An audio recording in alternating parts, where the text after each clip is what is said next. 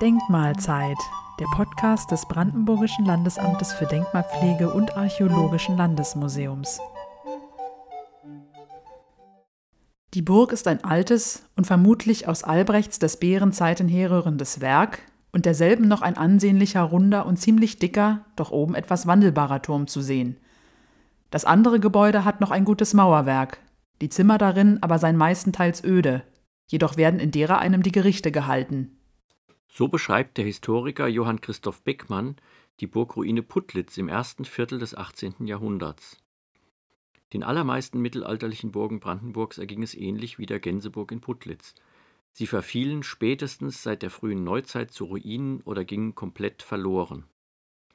Viele wurden überflüssig, weil Städte ihnen als Verwaltungs- und Zentralorte den Rang abliefen. Andere verschwanden in neueren herrschaftlichen Gebäuden.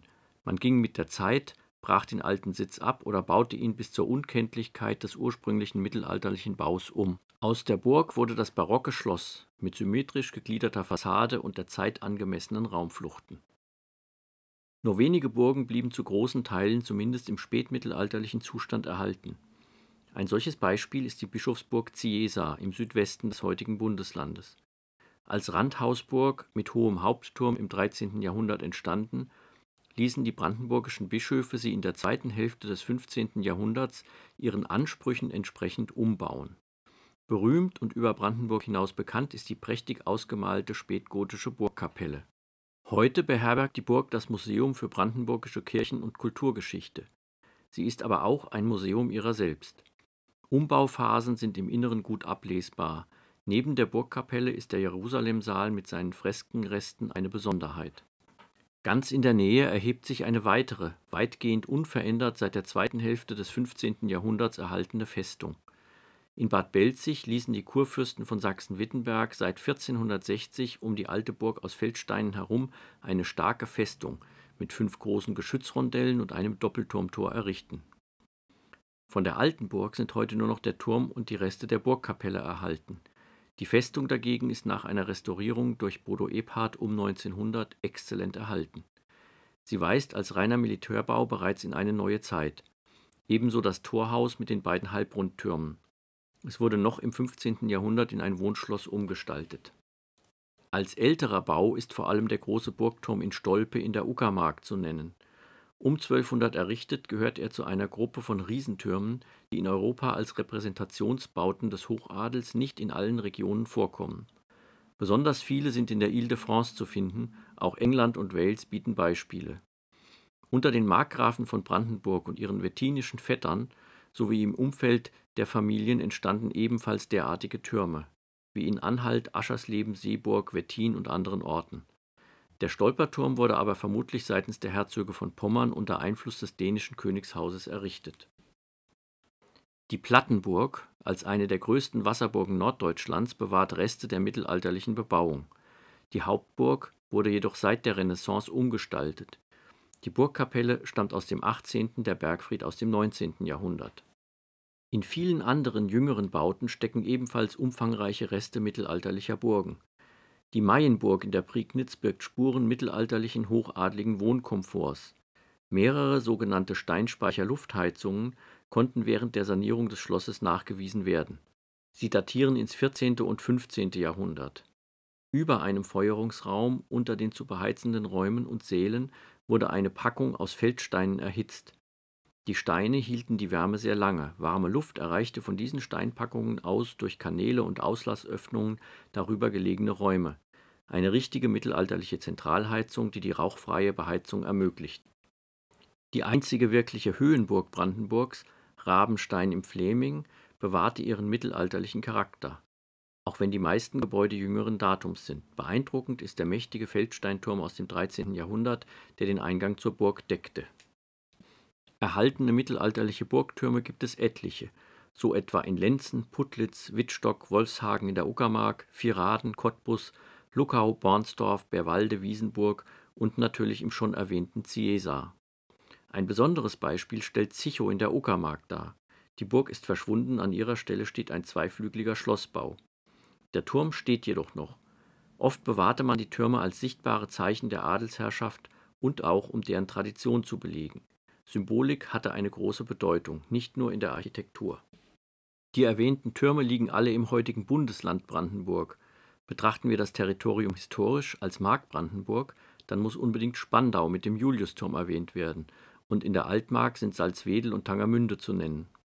Die Neumark im heutigen Polen hat ebenso einige Türme zu bieten, wie etwa in Wildenbruch, heute Swobnica, oder in der Johanniterburg Lago, heute Łagów.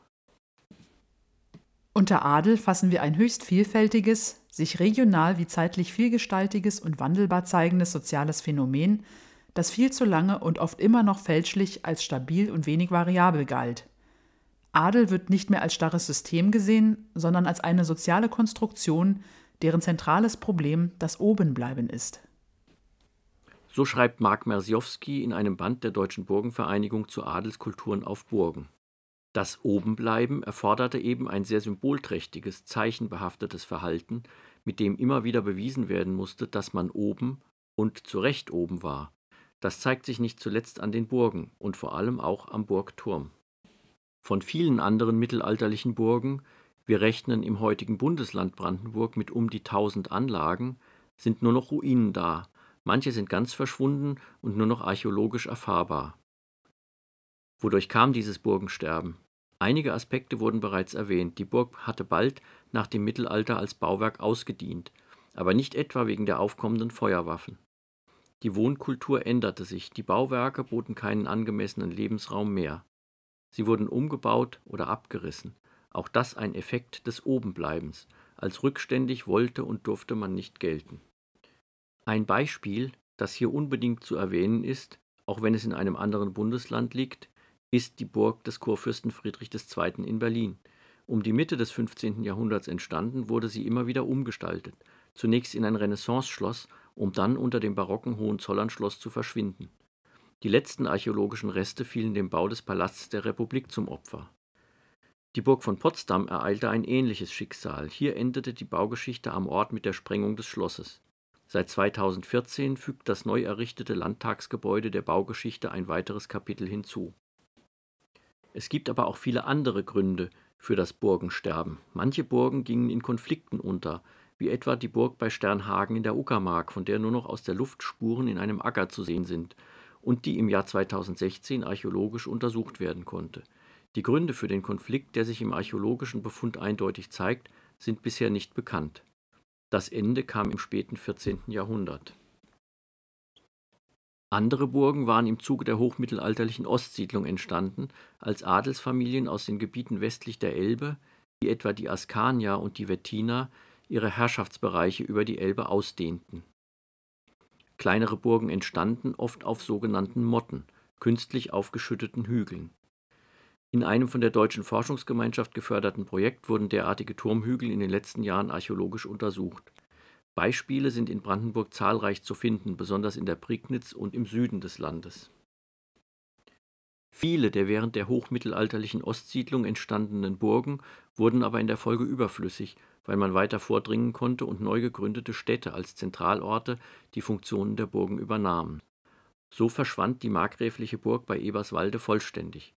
Die Markgrafen hatten in einer ihrer wichtigsten Städte einen Stadthof. Am Flüsschen Fiene, westlich von Eberswalde, lag die Burg in Steinfurt, östlich auf der Höhe Hohenfinow. Sie mussten nicht mehr unterhalten werden, nachdem die askanischen Markgrafen seit 1230 weiter nach Norden in die Uckermark vorgedrungen waren. Ähnliches passierte seit dem späten Mittelalter an der Ostgrenze der Uckermark. Vierraden, die wichtige Grenzburg an der Welse, verfiel. Immerhin haben wir dort noch den Bergfried und einige Mauerreste. Aber nördlich davon verschwanden die oft umkämpften Burgen Stendel und Zweiraden. Von letzterer kennen wir nicht einmal den genauen Standort. Ein geradezu klassisches Beispiel für die Aufgabe von Herrschaftssitzen ist der Ort Vehlefanz im Landkreis Oberhavel. Ein mächtiger Turmhügel liegt direkt neben einer slawischen Siedlung. Die Burg auf dem Turmhügel ist nicht erhalten, daneben entstand im 14. Jahrhundert eine Wasserburg – von der wiederum auch nur noch spärliche Reste zu sehen sind. An ihrer Stelle steht das Amtshaus des königlichen Domänenamts, erbaut um 1765. Ein weiterer Grund für das Verschwinden war die Lage bei oder in einer Stadt. Aus diesem Grund können unsere Stadt Rathenow und die Burg nicht gemeinsam existieren. Deshalb geben wir den Ort der genannten Burg mit seinen Steinen unseren getreuen Bürgern zur Verbesserung und Erweiterung unserer Stadt Rathenow. So besiegelt eine Urkunde der Markgrafen Otto und Konrad aus dem Jahr 1295 den Untergang der Burg Rathenow. Sie war offenbar den Bürgern ein Dorn im Auge gewesen und man vereinbarte den Abbruch. Die Markgrafen versprachen zusätzlich niemals wieder eine Burg in oder bei Rathenow zu errichten. Ähnlich erging es den Burgen in Luckenwalde, Angermünde, Nauen, Treuenbrietzen, Belitz und Perleberg. Nicht immer war der Grund der Unmut der Bürger, wie in Rathenow. Zumindest schweigen sich die Quellen über die Gründe für die Aufgabe aus. Oft nutzten die Stadtherren einfach die Stadt als Großburg und bezogen einen Stadthof. Ein besonderes Beispiel einer verschwundenen und vor kurzem überhaupt erst entdeckten Burg findet sich in Freienstein in der Prignitz an der Grenze zu Mecklenburg-Vorpommern. Die dort um 1200 gegründete Stadt wurde 1287 nach mehreren Bränden und Konflikten aufgegeben. Man gründete kurzerhand direkt neben der alten Stadtstelle, aber auf dem anderen Ufer eines Baches eine neue, etwas kleinere Stadt. Die alte Stadt in Freienstein wird seit etwa 15 Jahren von der Stadt Wittstock mit großem Erfolg als archäologisches Freilichtmuseum entwickelt. Durch intensive geophysikalische Untersuchungen ist der Stadtgrundriss weitgehend bekannt. Zu sehen sind einige ausgegrabene und durch Installationen sichtbar gemachte Keller. Der Marktplatz wird durch Cortenstahlinstallationen gezeigt und man kann mit einem Audioguide dem Fischhändler Heinrich Beckelhering durch die Stadt folgen. Auf seinem Weg begegnet er einer Magd aus der Burg, die bei ihm Heringe für die herrschaftliche Tafel kaufen möchte. Die Burg, aus der die Magd in die Stadt läuft, war bis zu den Untersuchungen um das Jahr 2000 nicht bekannt, auch nicht aus den Schriftquellen. Sie war nach der Aufgabe der alten Stadt komplett verschwunden. Ja, ja, mit meiner Lieferung hat man mich natürlich in die Vorburg reingelassen. Obwohl, das Tor zur Vorburg steht sowieso meistens offen. Die Wache kennt mich und außerdem passen die sowieso nicht auf. Bei der Hauptburg ist das was anderes. Da muss man schon seinen Grund haben. Aber ich warte mal hier. Die Magd hat gesagt, sie lässt das Fass mit den Fischen gleich abholen. Wo bleibt sie denn? Ich spitze mal durch das Tor, ob ich sie sehe. Da, ganz hinten, ans andere Ende des Burghofes wird sie gegangen sein. Da ist die Küche neben dem Brunnenhaus, wo gerade, ah ja, eine andere Magd mit einem Krug rauskommt. Die Herrschaften sind sicher im Turm, der hier gleich links neben dem Tor steht. Wuchtig sieht er schon aus, der Turm, mit seinem steinernen Untergeschoss und dem ausladenden Fachwerkaufbau. Bequem haben die es da sicher drin, aber immer muss man über eine Treppe rein, weil es ja nur eine Tür im Obergeschoss gibt. Ursprünglich erhob sie sich am Stadtrand, auf einem möglicherweise künstlich aufgeschütteten Hügel. Diesen hatte man in den Jahren, vielleicht auch Jahrhunderten nach der Aufgabe der Burg abgetragen, so dass wir heute auch bei Ausgrabungen kaum noch Bebauungsreste finden können. Nur der Verteidigungsgraben mit seinen ursprünglich immerhin fünf bis sechs Metern Tiefe ist archäologisch nachgewiesen. Es gibt also viele Gründe für das Verschwinden von mittelalterlichen Burgen. Auch wenn wir sie heute nicht mehr sehen, in Brandenburg gab es genauso viele Burgen wie in vielen anderen Regionen Europas. Der mittelalterliche Adel lebte in ihnen, errichtete sie als Herrschafts- und Verwaltungssitze und zeigte mit ihnen seinen Herrschaftsanspruch. Viele der Bauten können wir archäologisch oder durch Bauforschung noch immer nachweisen. Für die Geschichte Brandenburgs spielen sie eine genauso große Rolle wie die noch viel zahlreicher auf uns gekommenen Kirchenbauten.